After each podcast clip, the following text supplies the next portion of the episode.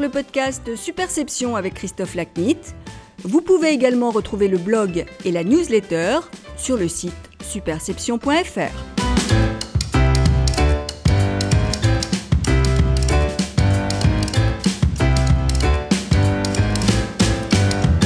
Bonjour, je suis ravi de vous retrouver pour ce nouvel épisode du podcast Superception.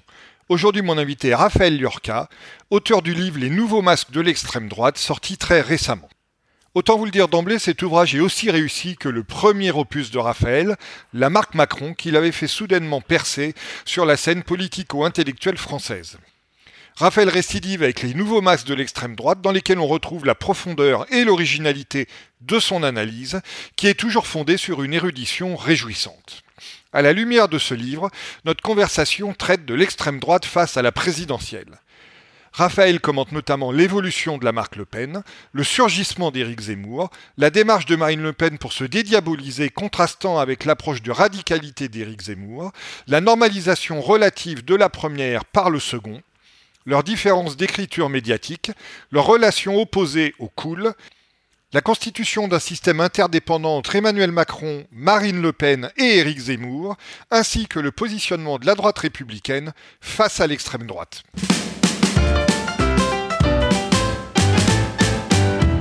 Raphaël, bonjour et merci d'être euh, l'invité pour la deuxième fois, enfin pour la seconde fois que j'espère deuxième, euh, du podcast Superception. Tu rentres dans un club très fermé des... Quel honneur, quel honneur. qui font deux épisodes. Alors, comme ton livre est euh, de nouveau très riche, parce que euh, chacune de tes participations au podcast Superception euh, est relative à, à, un de tes livres, donc on a eu la marque Macron il y a quelques mois, et puis aujourd'hui ton livre sur les nouveaux masques de l'extrême droite. Donc, comme ton livre est de nouveau très riche, on va de nouveau pas parler de ton parcours, et on va s'intéresser au cœur de ton livre, donc qui est la stratégie de conquête de, de l'extrême droite. Alors, tu fais référence dans le bouquin au moment Zemmour que euh, la France a vécu ou euh, pour certains subi euh, entre août et décembre 2021 et que tu apparentes un surgissement historique. Alors est-ce que tu peux nous expliquer pourquoi ce choix de, de, l'apparenter à un surgissement historique? Qu'est-ce qui fait à tes yeux qu'il est, que c'est un phénomène de cette nature? Alors, il y a peut-être une première chose, parce que tu, le mentionnais, cette période août-décembre. Ce livre, c'est un livre d'intervention que j'ai voulu écrire un livre nécessairement beaucoup plus incomplet que la marque Macron qu'on avait évoqué, qui, avait demandé trois ans de travail. Là, cette fois-ci, je me suis plongé pendant huit, neuf mois dans les stratégies d'extrême droite. Donc, d'abord, très centré sur Le Pen, et j'ai été évidemment obligé de m'intéresser à Eric Zemmour, puisque son entrée surprise euh, m'a forcé à repositionner un peu le livre. Et l'une des difficultés de ce livre, c'était de ne pas de ne pas tomber dans l'écueil de faire quelque chose de prospectif j'ai voulu borner temporellement mon, champ d'études en me disant, en fait, entre août et décembre, il s'est passé quelque chose que, quoi qu'il advienne par la suite, il est intéressant d'analyser. Donc, ce moment Zemmour, je l'interromps à décembre 21, euh, alors qu'en réalité, on voit bien que ça continue encore aujourd'hui et que, et, que, et que sa montée en puissance euh, se confirme euh, dans les têtes, dans les mots, dans les images, dans les arguments qu'on utilise dans le débat public. Justement, ouais, je vais, je, ça va être ma prochaine question justement, ou dans, dans, quelques questions de regarder, d'actualiser le bouquin par rapport à, au développement du, du, phénomène entre guillemets. Euh, je reviens sur ce moment tu auras expliqué sur les fondamentaux de, de, de, ton positionnement du moment Zemmour, ouais. Je, je commence par une réflexion autour de autour d'un fait historique qui m'avait beaucoup interpellé quand j'étais étudiant en histoire à la Sorbonne, qui était le carnaval de Romance qui s'est passé en 1580 et qui est en fait un épisode très intéressant parce que c'est un carnaval, vous savez, dans cette force carnavalesque d'inversion de rapport dominé ou dominant, euh, où le carnaval dégénère et ça se termine en bain sanglant. Et il se trouve qu'il y a un historien très important pour moi, qui est Emmanuel Leroy-Ladurie, qui en a tiré un livre à la fin des années 70, intitulé Carnaval de romance, et qui en fait utilise cet épisode-là pour en faire toute une réflexion sur le rôle et la place de l'événement dans l'histoire. Parce qu'au fond, il y avait une conception très brodelienne de Fernand Brodel, qui consistait, à dire que l'événement, c'est finalement cette mousse, cette écume de l'histoire qui serait inintéressante au regard des structures beaucoup plus profondes qui travaillent euh, un pays ou une nation. Et précisément, le courant qu'on appelait la, nouvelle histoire a consisté à réhabiliter l'événement, à dire au fond, l'événement, c'est aussi ce moment de surgissement de moments où se coagulent, où se conjuguent tout un tas de forces éparses qui, à un moment donné, surgissent et apparaissent à, un instant T. Et donc, lui disait, on pouvait voir dans ce, carnaval de romance, telles les grandes strates du Grand Colorado, une espèce de qui donne à voir l'intégralité de la société d'Ancien Régime du XVIe siècle. Et il me semble que dans ce personnage Zemmour, on peut le voir comme ça aussi. Tiens, prendre au sérieux Zemmour en tant qu'événement, en tant que point de surgissement, parce qu'il me semble qu'il vient euh, euh, attraper, euh, coaguler, réunir tout un tas d'éléments qui étaient éparses, qui étaient sous le radar et qu'il a, qu'il a porté au jour. Voilà, c'est un peu mon point de départ du livre, c'est effectivement ce, cet événement historique Zemmour. Et donc, le choix que tu fais dans le bouquin, c'est de regarder le phénomène Zemmour depuis le point d'observation qu'est Marine Le Pen comme tu disais tout à l'heure, tu avais commencé le bouquin, il n'y avait pas encore Zemmour, et du coup, évidemment, euh, le point d'où on parle, comme on dit, est toujours euh, très important dans la dans la dans la constitution d'une réflexion. Et là, du coup, ça oriente la manière dont tu as euh, à la fois réfléchi et conçu le conçu le livre. Alors, pour dévoiler un peu les, les cuisines de la fabrication de ce bouquin, au départ, c'était un livre sur Le Pen. Et d'ailleurs, alors je l'ai jamais dit, mais je vais le dire ici, le titre que je voulais donner à ce livre, c'était l'étrange défaite de Marine Le Pen. Je voulais faire un parallèle avec Marc Bloch. Parce qu'il me semblait incroyable, il y avait une espèce de renoncement symbolique de la part de Le Pen sur tout un tas d'éléments qui me faisaient dire elle a quand même une forme d'étrange défaite symbolique qui préparerait peut-être une étrange défaite politique. Bon, donc le livre centré sur Le Pen. Puis dans un deuxième temps, l'éditeur me dit mais attendez, mais non, c'est sur Zemmour, il faut tout faire sur Zemmour, il faut faire un truc sur Zemmour. Bon, euh, et finalement, je me suis dit, ce qui est plus intéressant de faire, c'est à l'échelle de l'extrême droite. D'où euh, ce titre, Les nouveaux masques de l'extrême droite, parce qu'il me semble, et d'ailleurs, j'anticipe sur la conclusion, mais, mais euh, moi-même, j'ai été victime d'une approche comparative. C'est-à-dire qu'au fond, plutôt que de dire voilà Le Pen, voilà Zemmour, voilà comment ils se distinguent, etc., avec cette, ce narratif Zemmour à l'automne, qui était quand même d'une puissance incroyable, qui consistait à dire Marine Le Pen ne gagnera jamais. Elle est ringarde, elle est disqualifiée, elle est complètement à côté de ses pompes. Exactement. C'était un peu le narratif Zemmour. Et donc, qui nous poussait insidieusement à avoir une démarche exclusivement comparative. Alors que je me suis rendu compte qu'effectivement, en observant ce moment Zemmour depuis Marine Le Pen, ça nous permettait en fait d'avoir un regard beaucoup plus large sur les transformations de l'extrême droite dans son ensemble. Voilà, ça a été ça un peu le bouquin. C'est qu'il me semble que cette irruption de Zemmour ne concerne pas que Zemmour, elle ne concerne pas que Marine Le Pen, elle concerne toutes ces nouvelles sphères d'influence de l'extrême droite qu'il a contribué à étendre de manière significative et dans une échelle de temps extrêmement réduite. Alors, on revient à la question que j'annonçais il y a quelques instants. Quel, regard portes-tu sur l'évolution du phénomène? Je suppose euh, que tu as dû écrire le bouquin à peu près il y a, trois mois, ou en tout cas le, le, terminer il y a à peu près il y a trois mois. J'ai fini de l'écrire euh, en janvier, début janvier, donc ça fait deux mois. Voilà. Donc euh, sur ces deux mois, euh, alors on en discutait avant de commencer à enregistrer, et je te disais que tu avais fait, même si tu voulais pas faire un bouquin prospectif comme tu l'expliquais tout à l'heure, que je, te disais que tu avais quand même pris un pari d'être démenti par les faits euh, à travers l'analyse que tu que tu traçais et que tu couchais sur le papier dans le bouquin, et que les gens qui liront le bouquin verront que tu n'es pas démenti par les faits, bien au contraire. Donc, quel regard portes-tu sur l'évolution de l'extrême droite et du phénomène Zemmour euh, deux mois après avoir euh, conclu la rédaction du livre? Premier élément peut-être, j'entends souvent il n'y a pas de campagne. Pas de campagne présidentielle. Et c'est d'autant plus accentué par cette, cette nouvelle crise géopolitique qui effectivement fait qu'on ne parle pas du tout de logement, de politique économique, de politique énergétique, etc. Bon, ça c'est vrai. En revanche, on aurait tort, je crois, de conclure à ce qu'il n'y ait rien, que rien ne se passe. Il me semble que dans ce laps de temps des deux mois, là, c'est accentué l'idée selon laquelle, en fait, il se passe beaucoup de choses sous le radar. Et ce qui se passe, à mon avis, beaucoup dans le pays, c'est qu'il y a un élargissement assez dingue du spectre du dissible et de l'acceptable dans le débat public. Au départ, on avait un Éric Zemmour qui choquait, qui provoquait, qui importait des raisonnements qui étaient un peu étrangers à la façon de fonctionner dans le débat public, et qui, on le voit, infuse, se diffuse, et même repris par d'autres candidats. Et je pense à l'une des, l'une des expressions euh, euh, qui, qui maintenant fait florès, malheureusement à droite, c'est même l'expression du grand remplacement, qui en est vraiment le, l'archétype euh, d'un phénomène que, qui est maintenant bien documenté, et d'ailleurs, Christophe, tu l'auras remarqué parce que tu es un lecteur attentif, je n'en parle pas dans le livre. Alors j'en ai La fenêtre d'Overton. Bah voilà. Mais justement, je comptais ah t'interroger sur cette fenêtre d'Overton, mon ami, parce, que, oui. Euh, non, mais parce que moi, mon analyse, c'est que euh, dans cette campagne, en gros, euh, Marine Le Pen a renoncé à élargir la fenêtre d'Overton qu'elle essayait d'élargir dans le passé. Alors on va dire pour les gens que la fenêtre d'Overton, en gros, c'est le discours public acceptable à un moment donné dans une société. Et moi, mon analyse, c'est que Marine Le Pen a, a renoncé à élargir cette fenêtre d'Overton pour se donner davantage de chances de gagner, alors que Zemmour, lui, arrive euh, euh, au mortier à essayer justement de l'élargir, d'où le grand remplacement, etc. Et que donc c'est une des différences de, de stratégie qu'on voit entre les deux principaux acteurs de l'extrême droite d'aujourd'hui pour essayer un peu, bah, euh, voilà, de, de, de, se positionner et, et, et, pour rebondir sur ce que tu écris dans le bouquin où tu où tu parles pas de la fenêtre d'Overton, mais où on voit qu'elle sous-tend l'analyse. Et voilà, ce que je voulais partager avec toi et voir si tu étais d'accord avec mon analyse de, de la stratégie des deux différenciés par rapport à la fenêtre en question. Je suis tout à fait d'accord. Je le dis en d'autres mots. Euh, j'utilise un phénomène physique, force centrifuge, force centripète.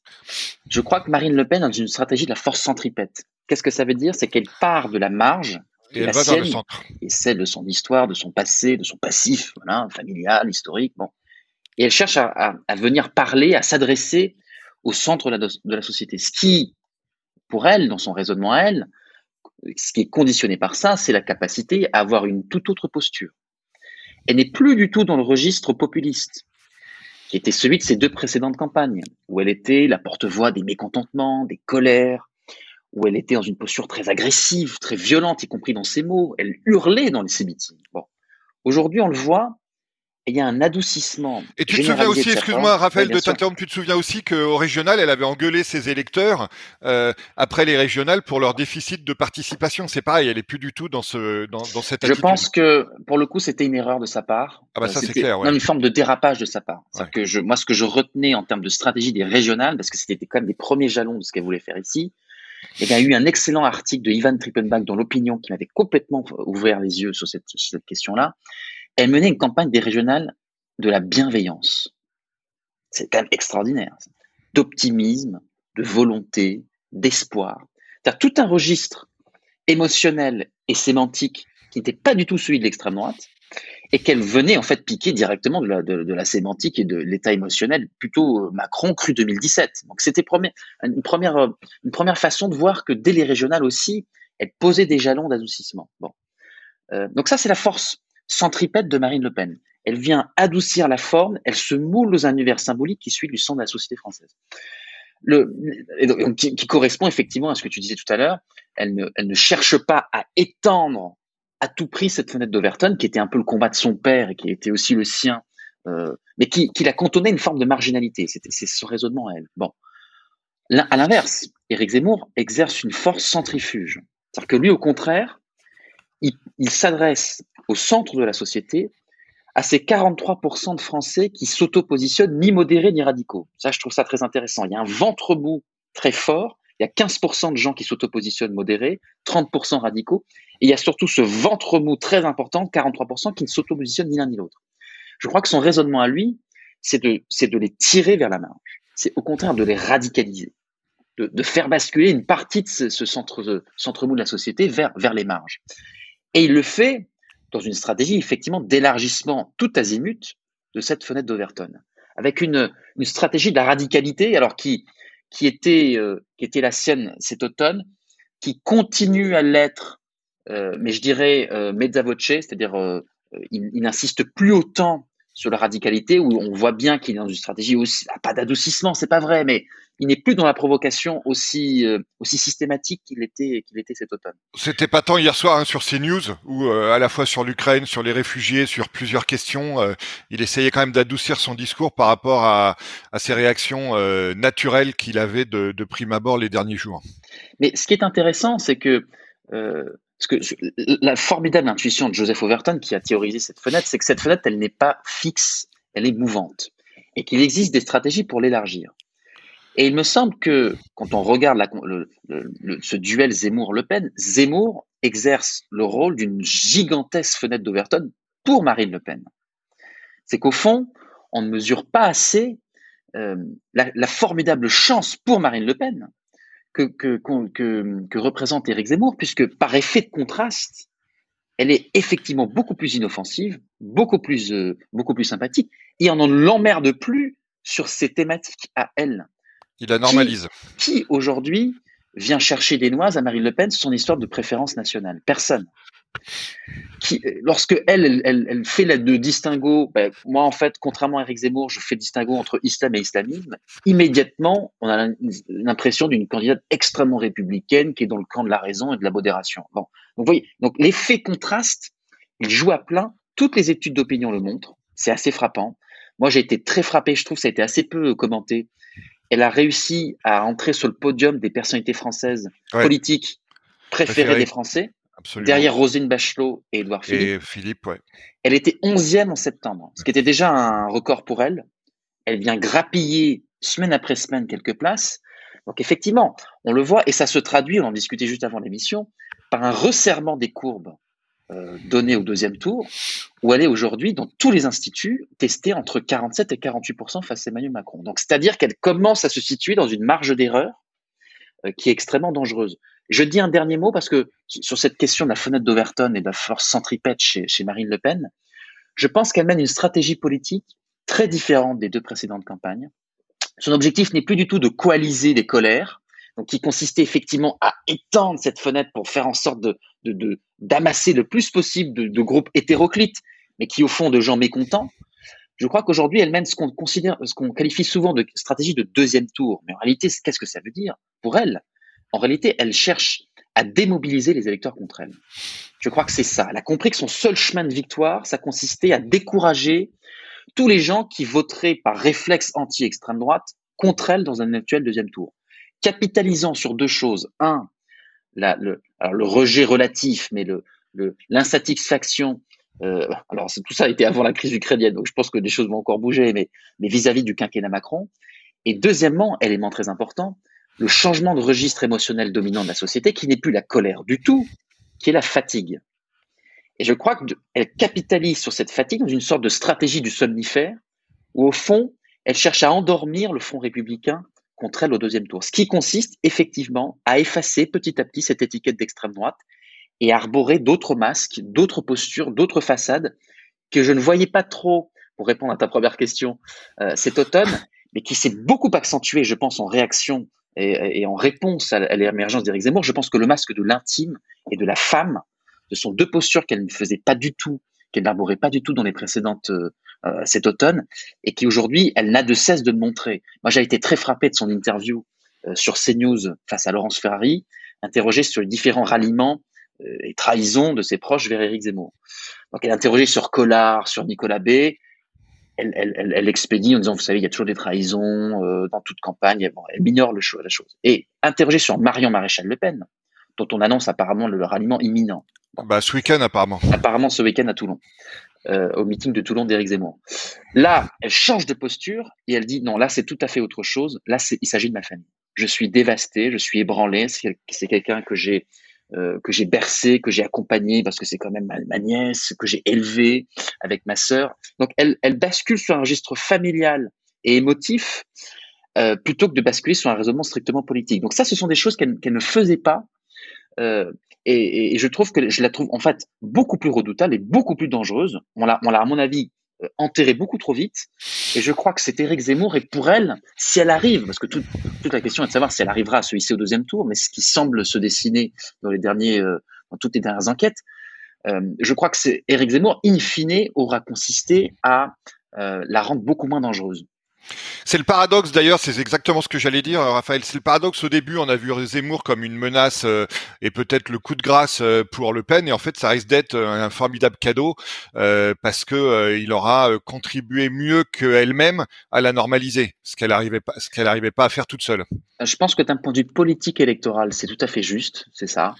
Je crois quand même, ne sous-estimons pas l'impact de la campagne Zemmour sur ce qui va suivre post 2022. C'est-à-dire que vraiment je prends très au sérieux, moi, cet élargissement de la fenêtre d'Overton parce que, au fond, on l'élargit vite, elle est très très longue, ça prend beaucoup de temps à la refermer en réalité. Oui, exactement. Et une forme de banalisation de thèmes d'extrême droite, de, de libération de la parole, moi, je, et, je pense qu'un bon indice, c'est LinkedIn, en fait. C'est-à-dire que sur LinkedIn, qui est a priori le réseau social le plus lisse, c'est quand même un réseau social professionnel, donc, euh, et, où il n'y a pas d'anonymat. Bon. Moi, je vois parce que j'ai pris un certain nombre de positions, comme vous l'imaginez, euh, euh, contre l'extrême droite, enfin de combat, parce que moi j'ai essayé de faire un livre de combat avec ce livre-là, de, de, déconstruction des stratégies d'extrême droite. Je me prends des remarques de Jean-Philippe, directeur commercial de telle entreprise, hein, mais ouvertement raciste, ouvertement xénophobe, ouvertement anti-immigration, anti-islam. Donc cette libération de la parole, elle est tangible. Et je pense que ça, c'est un effet de la campagne Zemmour dont on, dont on, mesurera les effets pendant plusieurs mois, voire plusieurs années. Je suis tout à fait d'accord. Euh, Zemmour a été un bienfait pour euh, pour Marine Le Pen et euh, à court terme, il va être un, un, problème majeur pour pour la France. Et incidemment, Raphaël, ce que tu dis est valable aussi, même si Macron est réélu, parce que la politique de Macron sera forcément influencée d'une manière ou d'une autre par ce fameux élargissement de la fenêtre d'Overton dont on parle depuis cinq minutes, parce que les attentes de, de certains Français à son endroit vont être différentes. D'autant que, on en parlait la dernière fois lorsque tu m'avais reçu sur la marque Macron, l'une des, caractéristiques d'Emmanuel Macron, c'est l'adaptation. Euh, c'est sa capacité à moduler sa forme, son fond, son système idéologique, ses signes, pour l'adapter le mieux possible à ce qui est en face. Et d'ailleurs, je fais l'hypothèse dans ce livre de la constitution d'un système entre Macron, Le Pen, Zemmour. On va en parler, oui. Non pas que je mette les trois sur le même plan. Je suis pas en train de dire qu'Emmanuel Macron est d'extrême droite. Mais en tant que président sortant, c'est extrêmement intéressant de voir que Marine Le Pen s'est positionnée par rapport à lui et que Éric Zemmour se positionne vis-à-vis de Macron et de Le Pen. Donc en fait, qu'est-ce que ça veut dire un système? Ça veut dire que les trois font partie d'un tout, sont d'autant de pièces qui sont interdépendantes les unes des autres. C'est-à-dire que le mouvement de l'un va immédiatement faire bouger le mouvement des deux autres. Ce qui explique que cette campagne Zemmour, effectivement, va, et cette campagne Le Pen en, réaction, va avoir, on ne sait pas trop encore comment il va se positionner, euh, Emmanuel Macron, en cette campagne, mais au-delà même de cette campagne-là, effectivement, puisqu'il est poreux aux arguments en face, et puisqu'il y a la constitution de ce système-là, je pense qu'effectivement, ça va l'obliger à, à, réadapter non seulement ses signes, mais aussi, pourquoi pas, ses propositions idéologiques ou programmatiques. Oui, alors ce que tu pour, détailler ce que tu viens de d'évoquer, Raphaël, dans le bouquin, tu évoques, euh, tu t'inspires de, de Lévi-Strauss et tu dis que entre Macron et Le Pen, il y a une inversion politique, mais une convergence des signes, et à l'inverse, entre Le Pen et Zemmour, il y a une convergence politique, mais une inversion des signes. Voilà. Donc, est-ce que tu peux euh, expliquer plus euh, doctement ce que je viens de, de résumer pour pour nos auditrices et auditeurs? Alors, je vais vous reconstituer la façon dont j'ai travaillé. Moi, j'ai d'abord constaté, j'ai commencé à le dire avec cet exemple de, la bienveillance au régional, je m'intéressant d'abord à Le Pen, je, constatais un peu avec surprise que son cheminement esthétique était exactement inverse de son cheminement politique. C'est-à-dire qu'effectivement, elle s'est présentée ces trois, quatre, cinq dernières années comme l'opposante numéro un à Emmanuel Macron, d'un point de vue politique. Donc là, vraiment, c'est terme à terme, c'est peuple, élite, mondialiste, nationaliste. Bon, on voit bien comment, comment, comment tout ça s'articule. Mais que, bizarrement, j'arrivais pas encore à trop le comprendre, ces signes convergeaient vers lui. C'est-à-dire qu'elle reprenait des codes plastiques du macronisme. Donc j'ai parlé de la bienveillance.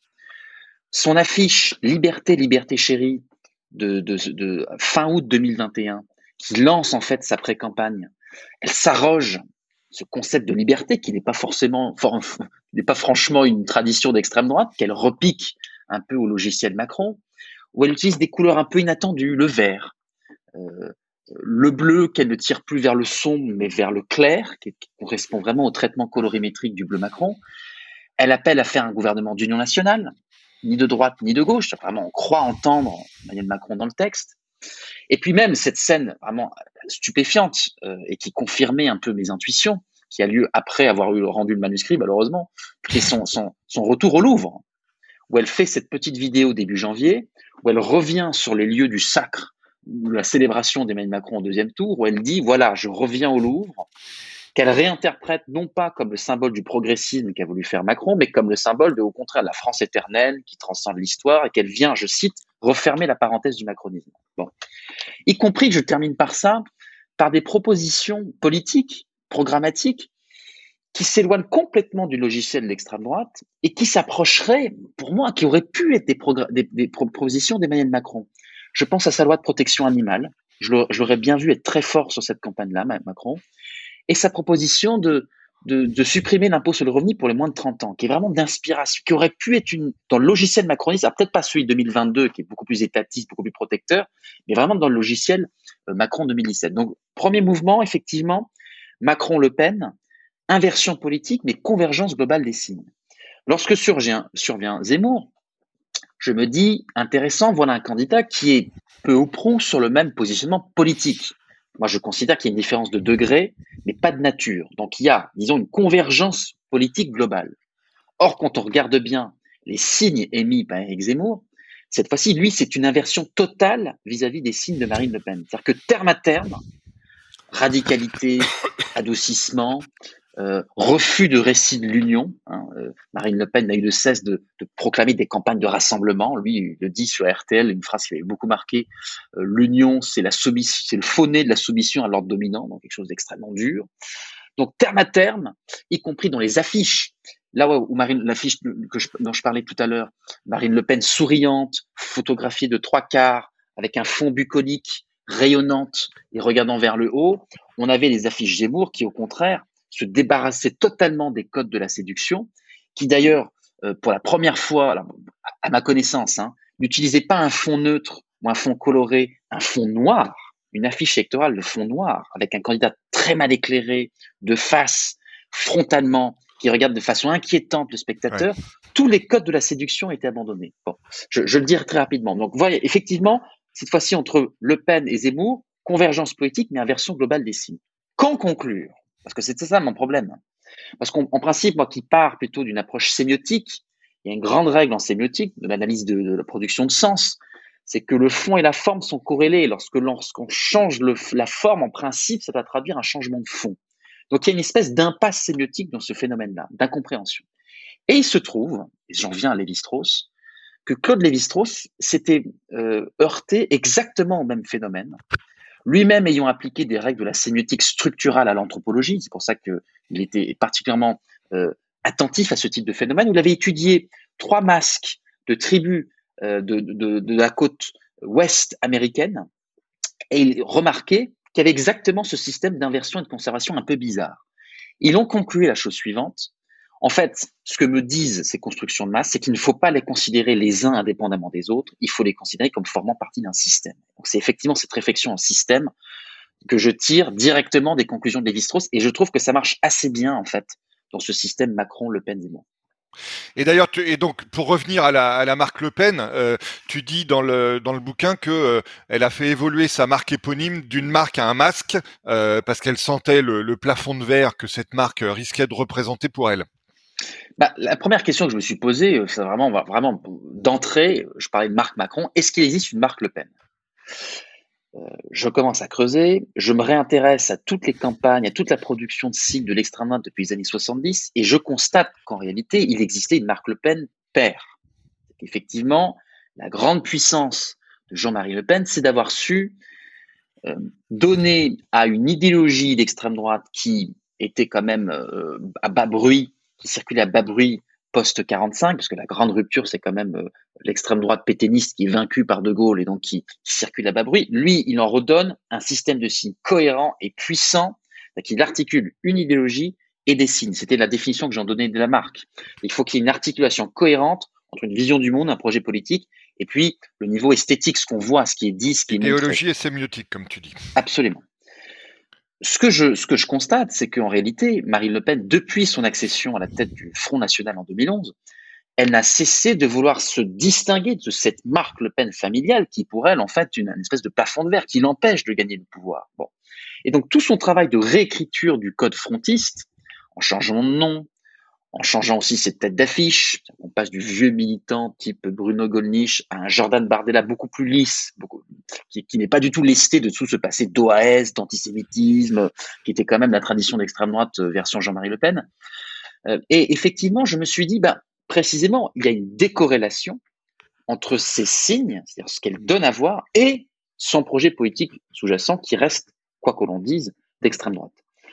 Et donc, il n'y a pas marque, il n'y a pas articulation cohérente entre ces deux niveaux-là.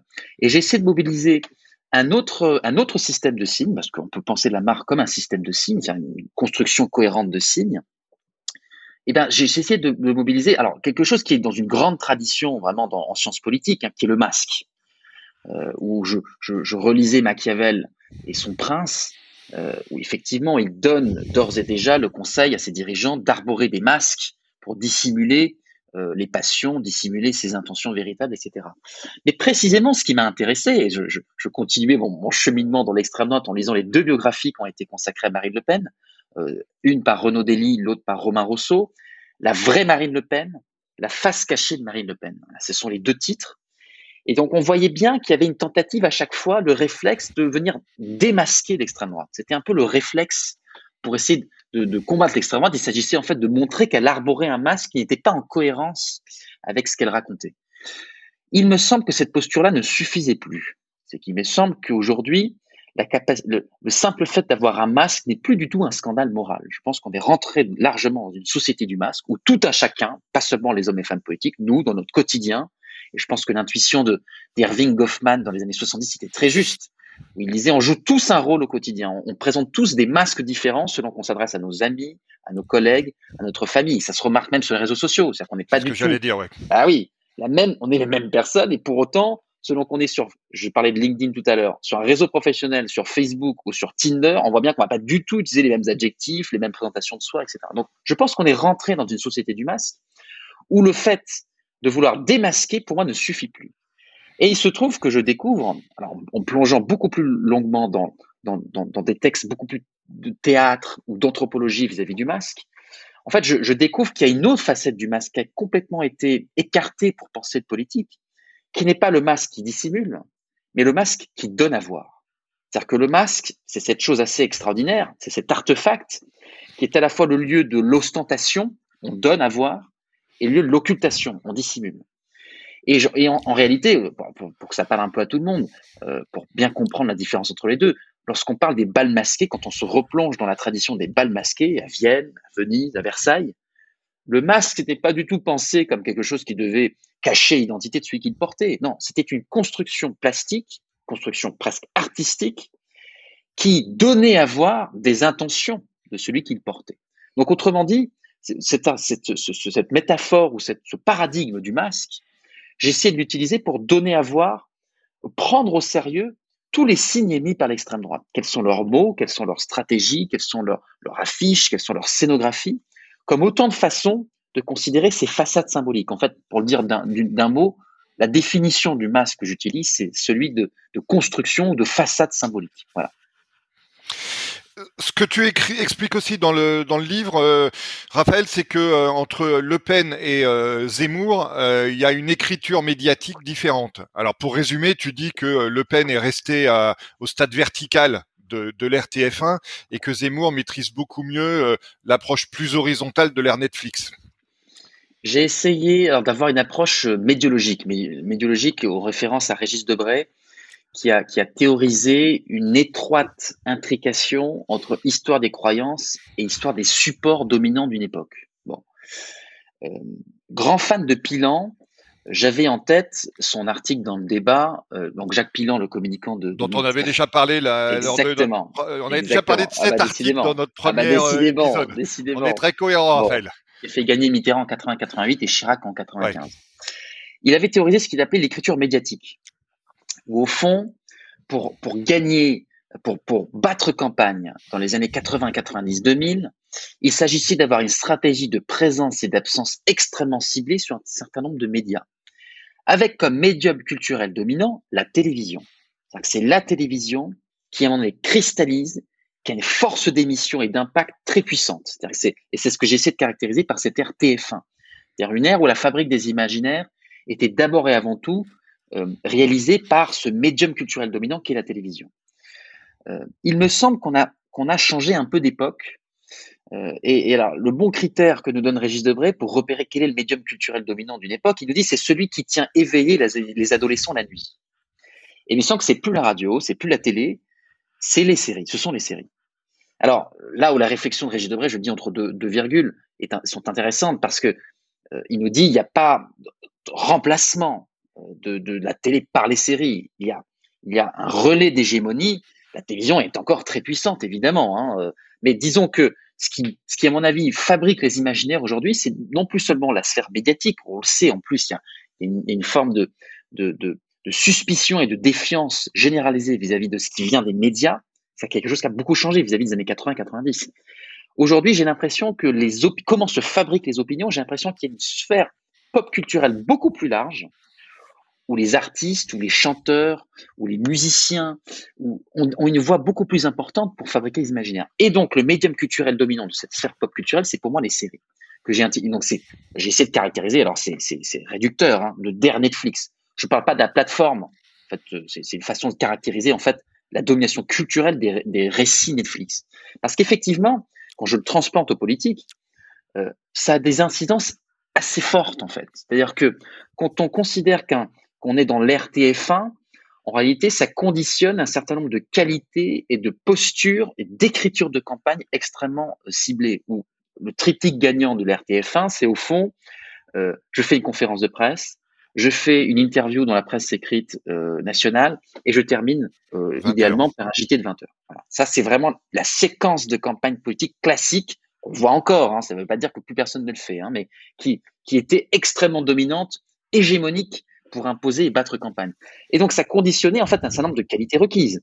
Euh, euh la densité, l'expertise, euh, la technicité, le fait de bien passer à la télévision, d'avoir des, réponses courtes, punchy, etc. etc., etc. L'ère Netflix, c'est tout à fait différent. C'est que je crois qu'on a basculé non pas dans une écriture médiatique, c'est une écriture scénaristique, c'est-à-dire la capacité à écrire un récit de campagne politique comme une série. C'est-à-dire avec plusieurs caractéristiques clés. Premier élément, travailler le personnage. C'est plus simplement la construction de la cohérence d'un parcours, d'un projet, d'une vision. C'est la construction d'un personnage à part entière. C'est-à-dire en lui donnant de la densité, en lui donnant à voir euh, euh, peut-être des contradictions également. C'est aussi ça qui fait un bon personnage. Gestion du rythme. On le voit. Il y a à la fois cette, figure du, cliffhanger, c'est-à-dire le fait de tenir en haleine le spectateur et de, et de feuilletonner ce, ce, ces différentes parties de campagne. Et également, quelque chose auquel je crois beaucoup, cette histoire de d'arc narratif, c'est-à-dire la capacité d'écrire des récits à très long terme qui partent de loin, avec plusieurs arcs, donc on n'est pas obligé de raconter toujours la même histoire avec la même corde, on peut faire vibrer plusieurs cordes simultanément, donc une densité narrative beaucoup plus forte. Et un dernier élément qui effectivement, je, je euh, oui, la surprise, voilà, la surprise. Plus la cohérence, la surprise. Grand élément de Pilan, la surprise. Exactement. Alors, Pilan, d'ailleurs, dans l'article que je mentionnais tout à l'heure, il disait, euh, il, alors, il le disait sous forme d'intuition, il ne développe pas beaucoup dans son article, mais il disait, vous savez, les personnages publics, aujourd'hui, les gens les vivent un peu comme des personnages de feuilleton. Lui, il disait le terme feuilleton. Absolument, ouais, bah, c'était l'époque. Bah, euh, absolument. Donc, il, il, repérait déjà un peu ce sentiment, et je pense que ça s'est beaucoup plus largement euh, popularisé. C'est-à-dire que je crois que les séries ont changé de, de statut culturel ces dernières années c'est plus du tout un sous-genre du cinéma. Il n'y a qu'à voir la façon dont c'est traité dans les grands journaux. C'est plus du tout une sous-rubrique de la rubrique cinéma. C'est une rubrique, c'est une rédaction à part entière qui traite des séries et d'ailleurs qui sont même en capacité de faire la une de certains grands médias. Je pense à Libération qui avait fait sa une sur Squid Game et qui considérait que Squid Game était une série Netflix qui avait réussi à parler de thèmes de gauche euh, que plusieurs autres candidats en France n'arrivaient même plus à approcher, en termes de l'endettement, de la souffrance sociale vis-à-vis de l'argent, etc., etc. Donc je crois que euh, et donc ce que j'ai essayé de montrer pour revenir à, cette fois-ci d'un point de vue moins théorique mais plus concret sur Le Pen Zemmour, Le Pen c'est une créature de l'RTF1. C'est-à-dire que c'est quelqu'un qui au soir du 21 avril 2002, lorsque Jean-Marie Le Pen, son père, euh, je vais dire meurt, pas du tout, meurt politiquement peut-être, euh, euh, non, euh, échoue oui. Assez, assez durement au deuxième tour face à Jacques Chirac. Elle comprend en réalité ce soir-là. C'est Et d'ailleurs, elle fait sa première grande télé, je crois, sur France 3, non? Exactement. Jusqu'ici, il était dans le staff de son personne père, voulait y aller en fait. de façon invisible. Euh, il manque, alors les principaux, les numéros 1, numéro 2 sont allés sur TF1, sur, sur France 2, et personne ne voulait aller sur France 3. Euh, et en fait, on l'envoie un peu en service commandé, et elle est, elle est éblouissante ce soir-là. C'est-à-dire qu'elle prend le contre-pied, et, la première question, c'est est-ce que vous n'êtes pas déçu? Il dit non, pas du tout, je ne suis pas déçu. Mon père a fait 33%, c'est énorme, parce que regardez comment vous avez cadré médiatiquement mon père. Euh, à vous écouter, Jean-Marie Le Pen gagnerait, les rivières cesseraient de couler, le soleil cesserait de se lever. Donc elle a cette phrase très offensive Et on voit, un, la rancœur qu'elle a vis-à-vis du système médiatique, et deux, la compréhension qu'elle a, la conclusion qu'elle en tire immédiatement de ce moment-là, c'est qu'elle ne gagnera pas le pouvoir sans les médias. Et donc, elle n'a eu de cesse pendant 20 ans de, normaliser le traitement médiatique euh, du Front National dans les grands médias. Ce dont elle est, à mon avis, euh, euh, la, grande théoricienne et surtout qu'elle a réussi à faire. Bon.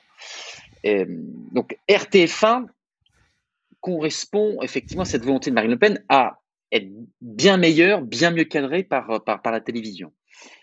Éric Zemmour, paradoxalement, est lui aussi une créature de l'RTF1. C'est-à-dire que lui aussi, euh, c'est un journaliste du Figaro depuis 20 ans. Euh, il a eu un nombre incalculable d'émissions, euh, non seulement sur France 2, mais sur Paris Première, sur LCI, sur CNews. Bon, il a eu son, rond de serviette dans le, dans le PAF, comme on dit, hein, dans le paysage audiovisuel français.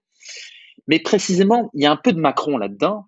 C'est précisément parce qu'il vient du système et qu'il en maîtrise des codes qu'il est capable de les disrupter. C'est quelque chose qui, me frappe beaucoup chez Zemmour. Et je crois que ses, proches ont eu l'intelligence tactique, je pense principalement à Sarah Knafo, qui est sa proche conseillère, qui a compris qu'on pouvait raconter des, une campagne politique de manière beaucoup plus moderne. Et en fait, c'est l'une des caractéristiques de l'extrême droite Zemmour. Et on va élargir certainement peut-être sur le cool, qui est l'une des figures qui m'intéresse beaucoup. C'est ah ben, ça tombe bah bien, c'était ma prochaine question, bah le cool. Je fais la transition. C'est exactement. Que, en fait, tu es le roi du Segway. c'est qu'en réalité, il y a ce qu'il faut bien comprendre, à mon avis, dans les nouvelles sphères d'influence de l'extrême droite aujourd'hui, c'est qu'il y a un nouvel entrelacement entre esthétique et politique. C'est-à-dire que c'est la conjonction d'un vieux logiciel, parce que maintenant c'est bien documenté. Je pense que Laurent Joly a fait un excellent travail d'historien pour montrer à quel point en fait le logiciel Zemmour et Le Pen c'est une retraduction de pensée euh, contre-révolutionnaire, de pensée de nationalisme ethnique, de Barès, de Maurras. Bon, donc c'est un vieux logiciel, mais c'est là où, à mon avis, c'est un point qui n'est pas assez souligné, qui est réactualisé dans des codes et des formes extrêmement contemporaines. Et il y a peut-être un lien de cause à effet. C'est-à-dire que c'est pas tout à fait un hasard que l'extrême droite cherche à s'arroger des codes extrêmement modernes et contemporains. C'est-à-dire que c'est précisément parce que leur logiciel est ancien et vieux, etc. Et, par ailleurs, et devrait être sur le papier cantonné à une forme de marginalité, qu'en réalité, ils utilisent les réécritures de code à travers la série Netflix, à travers le cool dont on va parler tout de suite, pour, j'aime beaucoup cette expression, faire baisser le coût d'adhésion aux idées extrêmes. C'est une expression que je reprends du politiste italien Giuliano D'Ampoli, qui est l'ancien spin docteur de Renzi, mais qui, je crois, dit beaucoup. C'est-à-dire que par la forme, on fait baisser le coût d'adhésion aux idées extrêmes. Alors pour venir sur le cool, euh, Raphaël, que, tu commençais à, évoquer, ouais, moi ça m'a intéressé dans, ton livre, parce que en fait tu fais la distinction entre deux types de cool, le cool, de, donc deux, types, deux types de, de, de, territoires de stylisation, le cool de Zemmour qui en gros se bat contre un nouvel ordre établi qui serait qui serait à ses yeux de gauche, et puis la ringardisation euh, volontaire de Marine Le Pen qui est pour elle une forme de dédiabolisation ultime. Alors pour comprendre ce, point un peu contre-intuitif, comment ça se fait que l'extrême droite peut s'arroger des codes du cool? En fait, il faut relire et se replonger dans l'histoire culturelle du cool. Il y, a un, historien américain qui est spécialiste de ça, qui s'appelle Joel Wienerstein, et qui raconte que le cool, à l'origine, c'est ce masque d'impassibilité qu'arboraient les Afro-Américains en réaction aux humiliations raciales qu'ils subissaient. Ou au fond, euh, il s'agissait de ne plus être, entre guillemets, le bon noir, qui disait merci, qui souriait, je reprends explicitement ce qu'il racontait lui, euh, mais au contraire d'arborer une forme de détachement vis-à-vis de l'agresseur. Au fond, c'est une inversion de rapport dominé-dominant. Tu as beau me battre, tu as beau m'humilier, je ne serai jamais euh, en situation d'infériorité. Donc le cool, c'est d'abord ça, c'est une posture de défense. Ce que raconte très bien Joël Dinerstein, c'est que ce cool est passé grâce au jazz, grâce à Miles Davis, grâce à Lester Young, dans le progressisme américain, où cette fois-ci, c'est devenu une figure de subversion vis-à-vis de l'ordre dominant. Où le cool, et la figure ultime, c'est pour, lui, c'est Barack Obama, c'est cette capacité à renverser l'ordre dominant, mais l'ordre dominant considéré comme de, droite, pardon, capitaliste, bourgeois, blanc, voilà, ça dépend de, quel, spectre politique progressiste on, on situe. Ce qui est fort, c'est qu'effectivement, toute la bataille culturelle de l'extrême droite consiste à essayer de faire démonstration que l'ordre dominant aujourd'hui, il est de gauche. il est de gauche. Dans les médias, il est de gauche. Intellectuellement, etc. Valeurs actuelles, Figaro, Livre Noir, tout ça, ce sont des entités qui cherchent à, voilà, à, rajouter, à donner des, à, comment dire, à, faire démonstration à chaque fois que cet ordre dominant, il n'est plus de, droite, il est de gauche. À partir de ce moment-là, la vraie subversion, selon eux, elle devient de droite, voire même d'extrême droite. La question de l'humour là-dedans est très intéressante. Je reprenais dans mon bouquin un, passage d'Eugénie Bastier, qui est, une, journaliste euh, du Figaro, qui raconte que, au fond, la gauche Canal Plus des années 90-2000, c'était une gauche qui se riait du patron, du beauf et de l'Église. Elle dit ces trois figures étant à terre, elles n'ont plus rien contre quoi rire. Et au fond, elle revendique le monopole de l'humour. Elle dit le monopole est passé à droite. Au fond, le vrai humour aujourd'hui, c'est celui, c'est celui de Gaspard Proust, c'est celui de Blanche Gardin, qui se moque du néo-progressisme, des néo-féministes, des précieuses ridicules du progressisme, pour reprendre son, expression. Bon. Donc la question de l'humour et du cool, on le voit, euh, il y a une tentation intellectuelle de le théoriser comme étant une façon de, renverser l'ordre dominant de gauche. Et il se trouve qu'effectivement, euh, alors d'abord, la fachosphère l'a beaucoup utilisé. C'est qu'effectivement, il y a eu un travail de stylisation très fort de la part de quelques grandes figures, j'en cite quelques-unes dans le livre. Papacito en numéro un, qui est vraiment ce, ce YouTuber qui délivre des tutos lifestyle pour apprendre à ne pas devenir un, ce qu'ils appellent un homme soja. Hein, c'est une tradition de l'expression soy boy aux États-Unis, qui désigne ces bobos qui, à force de manger du soja, deviennent complètement efféminés. Donc, il, c'est intéressant. Il se situe sur un plan vraiment du lifestyle, ça qui comprend que il faut pas être simplement sur le registre du doctrinal pur et dur. Il s'agit d'être sur le sur le style de vie pour faire passer ses idées. Parce qu'effectivement, je, je, je, le dis euh, d'un mot, euh, la, la, grande différence avec le cool, c'est qu'il ne s'agit pas simplement de dédiaboliser des idées, il s'agit de les rendre désirables. C'est ça qui est vraiment euh, quelque chose de d'important, de, de, de, de, changement de façon de faire. C'est que le cool, c'est toujours une injonction à être c'est une injonction à imiter. C'est normatif le cool. Quand on est cool, on cherche à, étendre et à rendre beaucoup plus contagieux euh, ces figures du cool.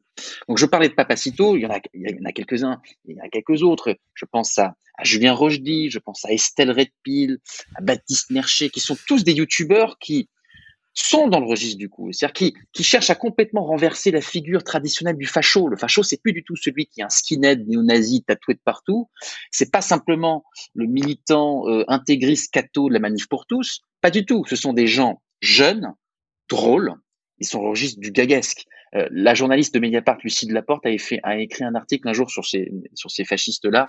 Le, le néo-fascisme débonnaire. Je trouve ça excellent comme, comme, c'est-à-dire que Papacito, il fait 12 blagues à la minute c'est qu'il est vraiment sur le registre du stand-up, de la culture Internet, qui se réapproprie très largement. Donc ça, c'était la, la fachosphère qui a eu un gros travail de stylisation, et on le retrouve aussi chez Zemmour, euh, où effectivement, c'est une forme de contraste assez, assez étonnant entre ce masque de la radicalité qu'il arbore et dont j'ai parlé tout à l'heure, et ce masque du cool qui cherche en réalité je reprends cette formule, à faire baisser le coût d'adhésion des idées extrêmes et à dédramatiser le contenu qui peut avancer. C'est-à-dire que c'est, au fond, le brief, c'était par quelle forme on peut, on peut faire accepter au plus grand nombre des propos et des propositions extrêmement radicales. Un exemple, lorsqu'il, lorsqu'il, euh, le site web. Alors le site web, c'est génial ça. Francisation des prénoms, c'est sa proposition très polémique à l'automne, est lancé le surlendemain euh, sous une forme vraiment de dérision totale de la proposition, vitemonprénom.com, sur, l'exemple de Vite ma dose, hein, qui à l'époque euh, euh, nous, concernait beaucoup. Vitemonprénom.com, c'est quoi? C'est un générateur de prénoms où quand on rentre notre prénom, il nous donne le prochain prénom auquel on devrait avoir dans une France zémorisée 2022. Mohamed se voit renommé Georges, par exemple. KFC, qui est tombé dans le panneau, parce que je vais vous expliquer pourquoi ils sont tombés dans le panneau, KFC se voit renommé Lucas. Euh, et en réalité, c'est une, enquête du Parisien qui dévoile qu'en réalité, cette plateforme a été lancée par les équipes Zemmour. C'est-à-dire qu'au fond, ils ont utilisé la stratégie de l'autodérision comme moyen de promotion. Et il y a deux, éléments très importants. Premier élément, la visibilité. J'ai regardé hier 159 millions de prénoms testés depuis, euh, depuis novembre. C'est énorme. C'est-à-dire que dans un champ politique que l'on qualifie de désintéressé, où les propositions des candidats ont du mal à pénétrer, euh, à percer le mur du, son, 159 millions de prénoms testés, c'est absolument énorme. Et deuxième élément, c'est pour ça que sa figure du coup est, importante, on dédramatise le contenu éminemment xénophobe de cette proposition. C'est-à-dire que par le rire, par la satire, on arrive à diffuser cette idée et, on rejoint ce qu'on disait tout à l'heure. Et la faire rentrer dans la fenêtre d'Overton. Et voilà, par le rire. Exactement. Et donc en face de ça, Raphaël, il y a euh, la ringardisation, facteur de dédiabolisation de Marine Le Pen. Moi, c'est quelque chose qui m'avait marqué. Je crois qu'il y a eu une tentative d'inversion de stigmate de la part de Marine Le Pen, où elle confiait à Livre Noir, vous savez, cette chaîne YouTube que l'Obs a qualifié de télé Zemmour euh, il, y a quelques, il y a quelques semaines, euh, qui effectivement a été créée par des proches de Marion Maréchal Le Pen, Éric Ténier, qui aujourd'hui a un rôle très important, je le dis entre, entre, entre deux parenthèses, de d'effet loupe. C'est-à-dire vraiment, ils illustrent par des simili-reportages des points saillants du programme Zemmour pour en montrer la véracité. Bon. Euh, mais elle confie un livre noir, j'en ai marre qu'Éric Zemmour me prenne pour, un, pour une beauf elle subissait effectivement cette, cette injonction, ce, doigt pointé par Zemmour qui disait au fond, regardez, elle aime les chats, moi j'aime les livres. Voilà, c'est ce qu'il disait dans un déplacement à Bordeaux euh, cet automne. Et au fond, avec beaucoup d'intelligence et d'habileté tactique, elle a inversé le stigmate. C'est qu'au fond, elle a revendiqué cette posture de la beauf, précisément. Euh, J'ai été marqué par, euh, par euh, cette girl next door de, de parisienne vivant en banlieue qu'elle a montré dans l'émission Ambition Intime sur M6. Où au fond, elle est là, elle est célibataire, elle vit seule, une vie chichement menée, avec une, une, meilleure amie qu'elle accueille parce qu'elle est en difficulté. Elle vit en coloc, voilà, comme beaucoup de femmes. une femme qui, qui, a eu trois enfants en un an, qui est un peu cabossée, et qui surtout revendique presque la stratégie du tuche, quoi. C'est-à-dire que face à un Éric Zemmour qu'elle cherche en fait à contourner dans le bloc élitaire, effectivement, parle beaucoup à ce qu'il appelle lui-même la bourgeoisie patriote, qui développe des codes culturels, historiques, esthétiques. Lorsqu'il cite Dainville à longueur d'interview, on voit bien qu'il s'adresse beaucoup plus à cette droite traditionnelle cultivée euh, qu'à des chômeurs du Nord qui, qui, ont basculé dans le camp Le Pen depuis maintenant, depuis maintenant une dizaine d'années. Donc on voit bien qu'il développe des codes qui ne sont pas du tout ceux de Marine Le Pen. Et au contraire, elle a renforcé sa stratégie des chats. J'en dis un mot parce que je pense que c'est tout sauf anecdotique. Elle le faisait déjà en 2017, mais par petites touches, d'une part, et surtout, on voyait bien qu'il y avait une forme de dissonance cognitive énorme. Elle haranguait, l'insultait les gens sur, sur scène, et par ailleurs, elle caressait des chats dans des vidéos. Bon. Là, ce qui est plus malin de, son côté, c'est que ça rentre en cohérence avec, un, sa stratégie politique, je disais, d'endormissement du Fonds républicain. C'est-à-dire qu'en changeant d'imaginaire, en changeant d'animalerie politique, on passe au fond du rhinocéros, qui était vraiment en fait l'animal accolé à l'extrême droite depuis, le, depuis la pièce de Ionesco. C'est un animal violent, euh, instinctif, menaçant, dont on entend les bruits de bottes. À cet, animal du chat, qui est un animal ronronnant, de l'intime, du foyer. Donc elle rentre en cohérence avec cette stratégie politique d'endormissement du Front républicain.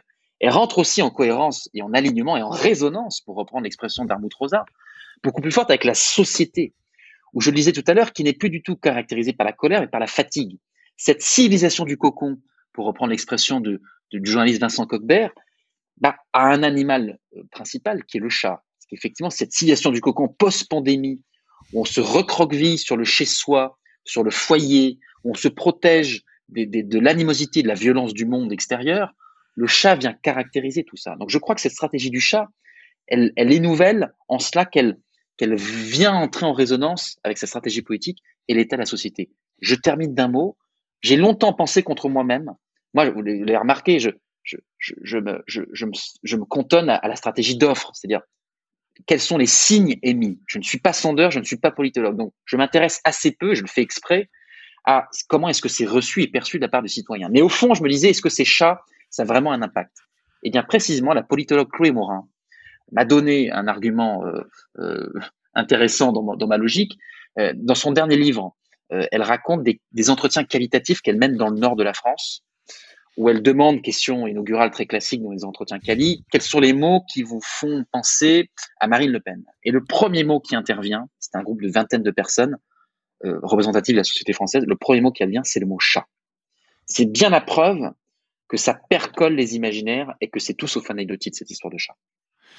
Bon, j'en profite pour euh, mentionner le fait que Chloé, Chloé Morin s'intéresse notamment aux, élites et que euh, il faut la lire parce qu'elle écrit des, des réflexions, des thèses et des bouquins très intéressants.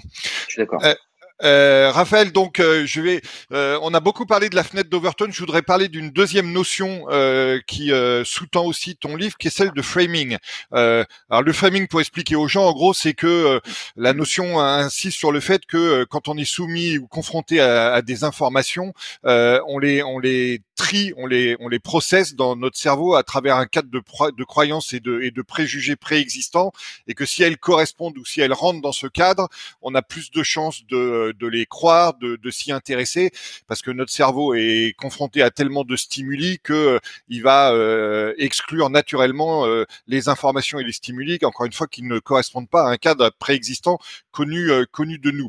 Et donc par rapport à ce à ce concept de framing, je voulais parler de, de l'attitude des autres candidats vis-à-vis d'Éric Zemmour et notamment d'une de Valérie Pécresse, qui me semble très paradoxale parce que Valérie Pécresse a quitté comme tu sais, euh, le Parti des Républicains en 2017 euh, parce qu'elle trouvait que euh, Laurent Wauquiez était trop à droite, notamment parce qu'il avait refusé de s'engager à voter pour Macron face à Le Pen au deuxième tour de l'élection. Et dans son fameux et tristement célèbre meeting du Zénith, elle a donc employé l'expression de, de grand remplacement.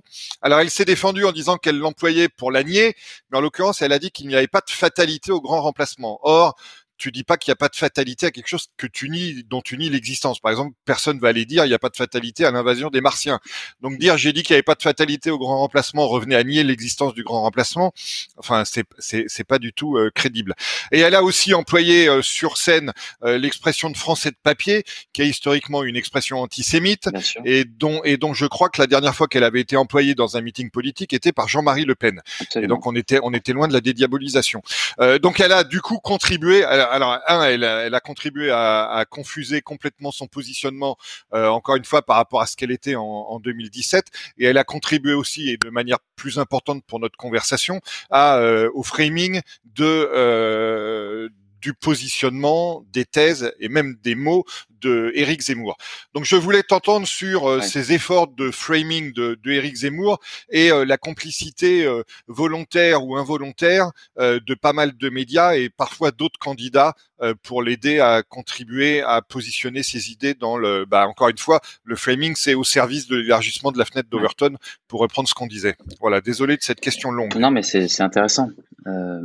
la difficulté de Valérie Pécresse, lorsque au, lendemain de, de, sa victoire à la primaire de la droite, c'est qu'elle était confrontée à un double problème, écartelée entre deux, deux, stratégies différentes. Un, récupérer les électeurs Macron. Deux, empêcher qu'ils ne basculent sur Zemmour. Donc, espèce de double problème. À mon avis, la seule façon de s'en sortir, c'était d'avoir une espèce de troisième voie, c'est-à-dire de développer quelque chose de Pécresse, un récit, un narratif, quelque chose qui transcende ces deux voies-là. Bon. Donc je crois que c'est une faute d'abord politique ce qu'elle a, fait au, ce meeting du Zénith. C'est-à-dire qu'effectivement, immédiatement, que dit Eric Zemmour? LR n'a plus de raison d'être. Voilà, ils sont d'accord avec nous sur le constat, donc euh, rejoignez-moi. C'est, la fameuse thèse de, Jean-Marie Le Pen, on, préférera toujours l'original à la copie. Bon. C'est aussi une faute, je crois, je ne vais pas en dire, de, je vais pas rester trop, trop dessus, mais c'est une faute morale aussi. C'est-à-dire qu'effectivement, je crois que et je suis content que tu aies mentionné cette expression de français de papier en la qualifiant d'expression antisémite, parce qu'effectivement, cette bah, expression. historiquement, c'est le cas. Hein. Eh oui, c'est. Malheureusement, je ne l'ai pas inventé. C'est Barès qui le raconte, ça.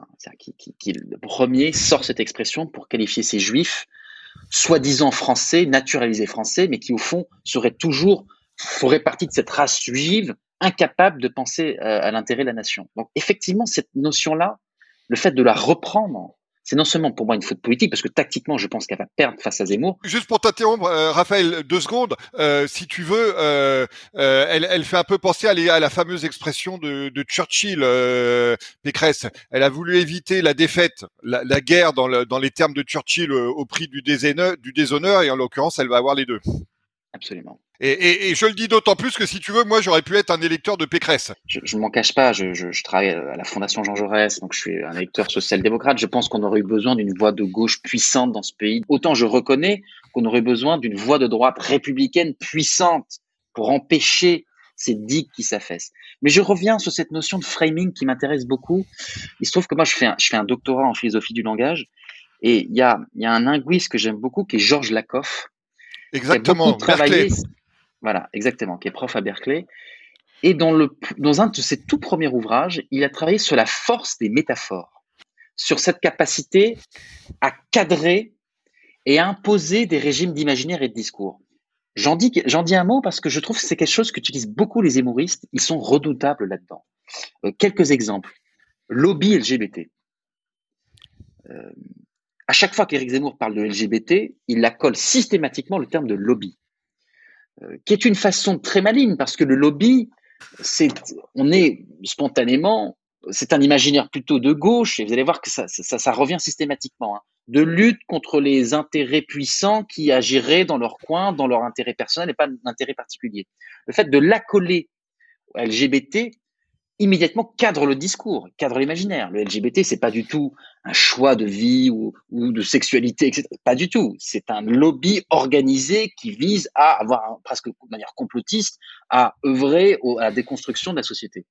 En fait, je me suis rendu compte, euh, partant de ce, euh, euh, premier exemple, qui n'a de cesse de répéter ce type de, procédé par le langage, de récupérer des vulgates plutôt progressistes.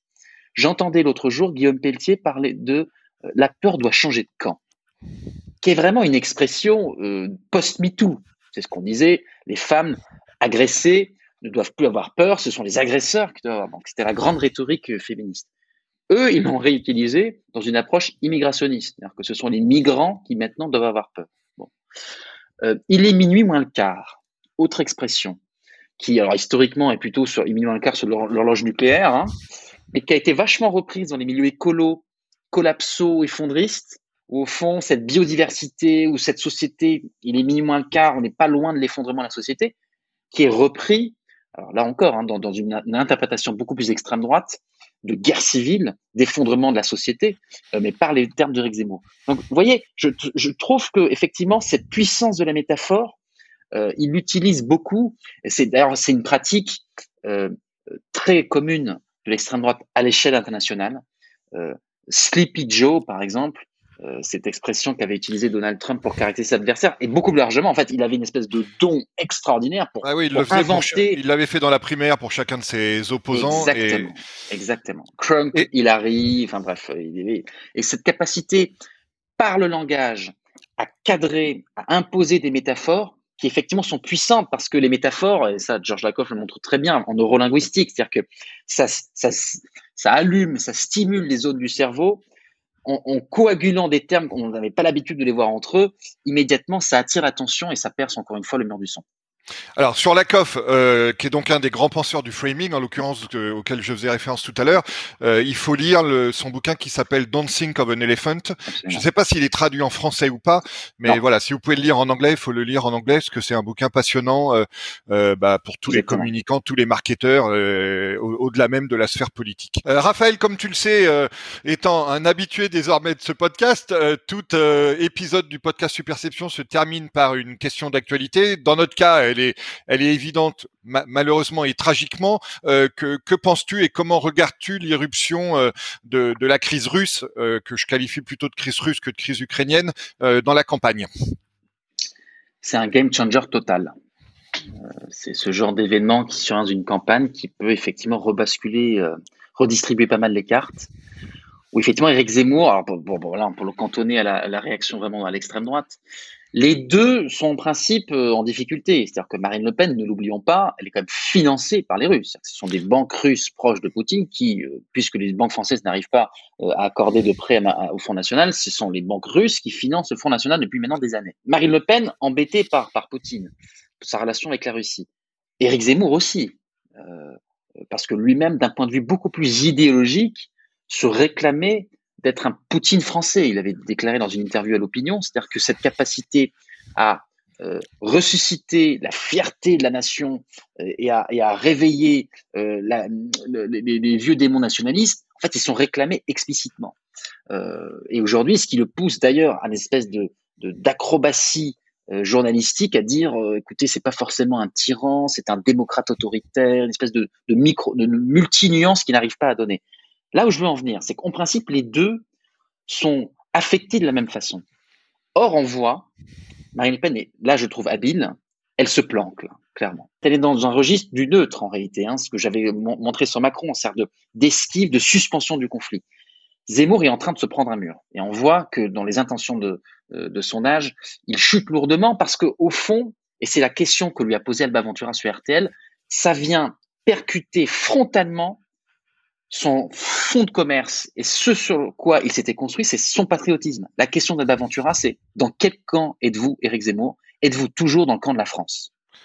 Le simple fait de poser la question, je trouve, est extrêmement destructeur euh, dans le cas d'Éric Zemmour. Donc je pense que c'est un game changer d'autant plus fort que ça avantage évidemment le président sortant, euh, où euh, il il survole complètement. Il est donc euh, il y a ce phénomène bien documenté de rally around the flag qui fait que dans une position de guerre et de menace quasiment de menace nucléaire, c'est un sentiment normal et d'effet normal de, resserrement et d'atténuation des critiques vis-à-vis du président. Euh, mais je, pense qu'il va durer parce que on voit bien, ce conflit ne va pas durer, va, va pas s'arrêter demain. On est à une quarantaine de jours du premier tour. On reparlera pendant 40 jours de l'Ukraine, c'est certain. Eh ben écoute, euh, Raphaël, c'est sur cette euh, prédiction euh, malheureusement qui, est certaine de, se réaliser que notre conversation va se terminer. Et je te remercie d'avoir participé donc pour la pour la seconde, j'espère de nouveau deuxième, en attendant ton prochain livre, à, au podcast Superception. Un grand merci, Raphaël. Et donc je recommande de nouveau à tous nos auditeurs de, de lire ton livre sur les, sur les masques de l'extrême droite et de lire, s'ils n'ont pas encore lu, celui sur la, sur la marque Macron. Merci beaucoup, Raphaël. Merci. Merci d'avoir suivi cet épisode du podcast Superception. Vous pouvez également retrouver le blog et la newsletter sur le site superception.fr.